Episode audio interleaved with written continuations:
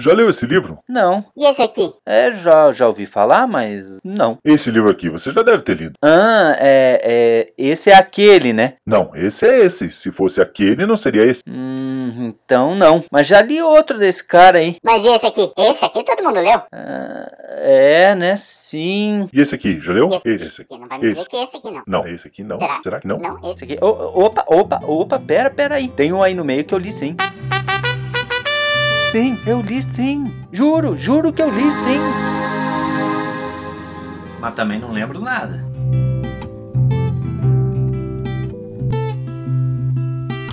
Bem-vinda, bem-vindo ao podcast Mas é Mais Vida, Psicanálise, Literatura. etc. Eu sou. Interessa isso? Eu sou César Tridapalli. Eu sou o Razek Ilapadirt.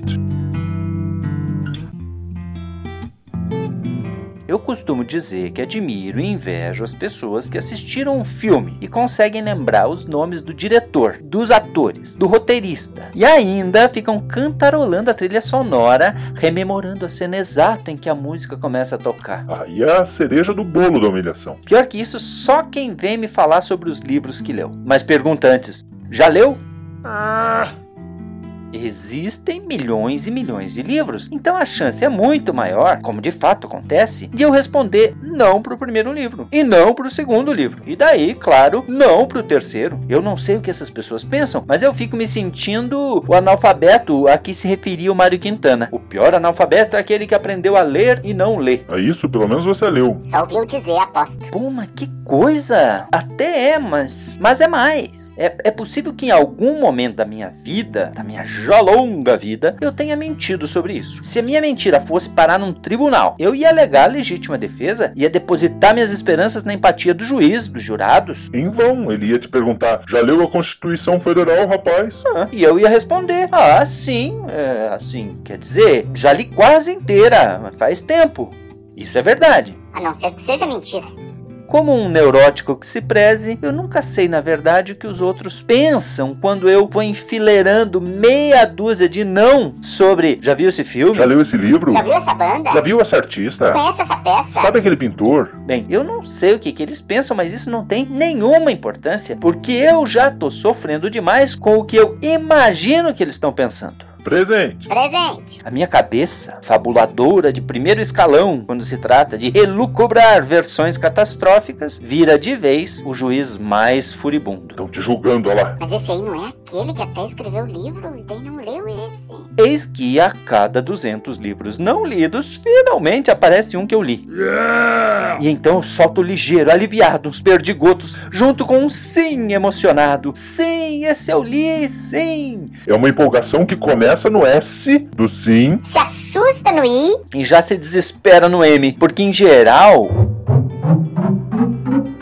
Eu não me lembro direito do enredo. Daí eu vou passar por mentiroso? Li, claro, não tinha assim, tipo, uma personagem fazia umas coisas muito loucas? Eu vou fazer aqui uma afirmação estapafúrdia, mas que pra mim faz todo sentido. Eu acho perfeitamente possível dizer: eu não me lembro desse livro, só sei que ele me marcou. Hum, Eu tenho muitos defeitos como leitor. Além de ter sido um leitor tardio, Nunca leu Kafka no original? Ah, então não leu Kafka, né? Achei que você tivesse lido Dostoiévski lá pelos nove anos. Sim, como todo mundo. além de ser um leitor tardio, eu sou um leitor lento também. Nunca vou poder dar uma entrevista dizendo que peguei, sei lá, os volumes todos de Em Busca do Tempo Perdido pra dar uma olhadinha no banheiro. De repente aquilo foi me envolvendo. Daí eu ia revirar os olhos, sabe? Girar o indicador. E daí, quando eu vi, em 43 minutos eu terminei. Não. Tava atrás de sabedoria e ganhei hemorroida. Isso é buscar o tempo perdido? Abre aspas. Nenhuma sabedoria do mundo compensa uma hemorroida. Tardio e lento, então. É, quer jeito mais autodepreciativo de vir a público? Que público?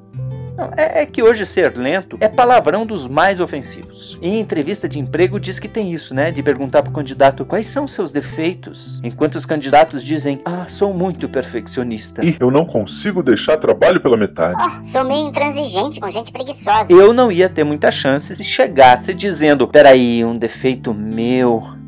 Me deixa pensar. Me dá uns minutos aí. Ah, já sei, eu sou lento. Ah, sem chance. Mas calma lá que eu vou tentar me defender. A lentidão tem suas vantagens, sabia? Que tanto problema assim não lembrar direito o enredo de um livro. Quer ver? Para dar um ar erudito à minha ignorância, vou citar Humberto Eco nos Seis Passeios pelos Bosques da Ficção. Ele diz: Mas vai citar assim de memória? Com essa memória? Vai por mim. E eu tenho opção. Ele diz, Humberto Eco, que existem muitas maneiras de percorrer um bosque e que há leitores que o atravessam ansiosos para chegarem logo à casa da vovozinha e há leitores que vão devagar observando o bosque. Eu gosto de boas histórias que me deixam curioso para saber o que vai acontecer no final. Mas uma boa história mal contada é muito, bota muito nisso, é muito pior do que uma história meia boca bem contada. Quer ver um exemplo? Espreme o Dom Casmurro passa o romance por uma peneira. Jogue fora a elaboração de linguagem, deixe só a historinha, só o que não presta. A gente vai ter uma novelinha das sete. Só que com um finalzinho menos feliz, né? É. Então eu criei essa coisa que agora me irrita e ao mesmo tempo me justifica. Eu leio devagar, quase como quem lê bem um poema. Porque tem, sabe, formulação de linguagem, costura entre enredo, diálogo, imagem. É, e tudo isso me faz fechar o livro e olhar o teto admirado, sabe como? O que, que o teto tem de admirável? Não, o teto nada. É bom olhar para algo fora que não concorra com a admiração que o livro provocou. Porque a gente sabe que o olhar se fixou no teto, mas ele não olha nada que está ali fora. É um dos raros casos, tirando os espelhos, em que o olho parece olhar para si próprio, virar uma cambalhota, se desdobrar do avesso e enxergar um cérebro pensativo e emocionado. Eu já legendei um vídeo lindão de um psicanalista italiano, o Máximo Recalcati, chamado Elogio, Elogio do do fracasso. Já legendou e já falou dele também. Sério? Eu falo de novo. É, você disse, vai lá no meu canal no YouTube, que é de uma pobreza franciscana, mas tem esse vídeo bom. Pois é, mas tem esse vídeo bom. E tem a ver aqui de novo com o assunto. Se ele faz um elogio do fracasso, eu agora Num ímpeto de autopiedade, faço o elogio da lentidão. Todo escritor precisa ser um grande leitor. A quantidade é importante, claro, mas eu desconfio que o que me fez escritor foi menos a quantidade do que a lentidão das minhas leituras. não é desculpa isso não? Tá na cara. Ah, mas eu preciso entender ou arrumar alguma coisa que me console, que mitigue a minha inveja desses que leem tanto. Então, se eu não consigo quantidade, eu tento transformar a lentidão em qualidade. É, plausível. Seis e meio em argumentação. As histórias são as mesmas, falam de amor e ódio. O resto é meio que derivado dessa dupla aí. Mas o modo surpreendente como um autor teceu a trama amor e ódio só se dá pela linguagem, pelo ali pelo frase a frase, por uma pontuação específica, por um engendramento que faz a página, sei lá, 21 ganhar um sentido admirável lá na 257 e vice-versa. E eu desconfio ainda Anda desconfiado ultimamente, né? mas espera, espera, escuta. Eu ando desconfiado de que a apreensão mais rica e complexa do mundo como um todo se dá pela lentidão mais do que pela velocidade, o que valeria estender o exemplo da leitura para outras áreas da vida.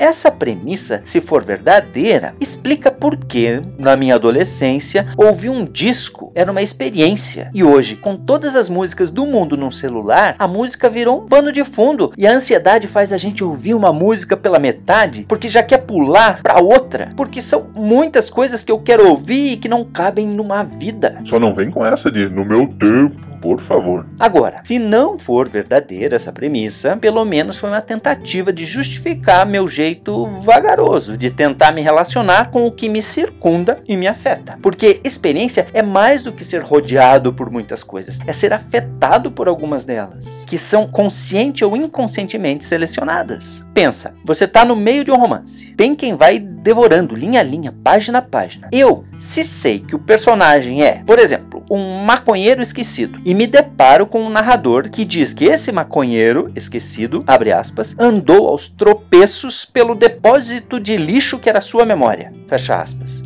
Eu juro pra você que eu paro a leitura. Daí eu vou rir um pouco, aquela risadinha interna, sabe? Aí eu fico mesmo imaginando a cabeça confusa do cara como uma sala zoada, bagunçada. Você já pensou em comparar uma cabeça confusa com um depósito de lixo? Um depósito de lixo lá e ele tentando encontrar naquela zona uma lembrança perdida. Eu construo, construo a cena mesmo. Esse exemplo que eu dei é do Thomas Pynchon, num romance chamado Vício Inerente. Uh, outro exemplo, se o Conrad, Joseph Conrad, fala lá no Coração das Trevas que a personagem falava como pessoas sedentas bebem. Veja, eu vou parar para tentar entender como é que uma pessoa fala igual um sedento bebe. Isso não é relevante para a compreensão da história, mas compõe uma observação do comportamento humano que me interessa muito, talvez mais do que os fatos e acontecimentos. Não, mas não, é porque você não lembra dos fatos e acontecimentos, daí tenta diminuir a importância. Ah, enfim, Comecei falando das pessoas que guardam na cabeça um monte de informação de livro e filme. Depois desse meu elogio da lentidão, eu continuo dizendo: a inveja e a admiração por eles continua. Ou continuam. E os meus cotovelos doem do mesmo jeito.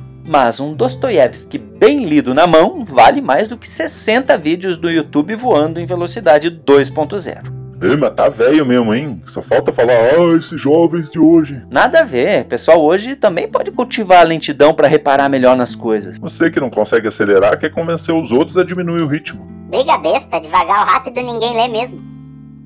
E nem escuta isso aqui. Credo, puxa. Esse foi mais um episódio de Mas é Mais. Vida, psicanálise, literatura, etc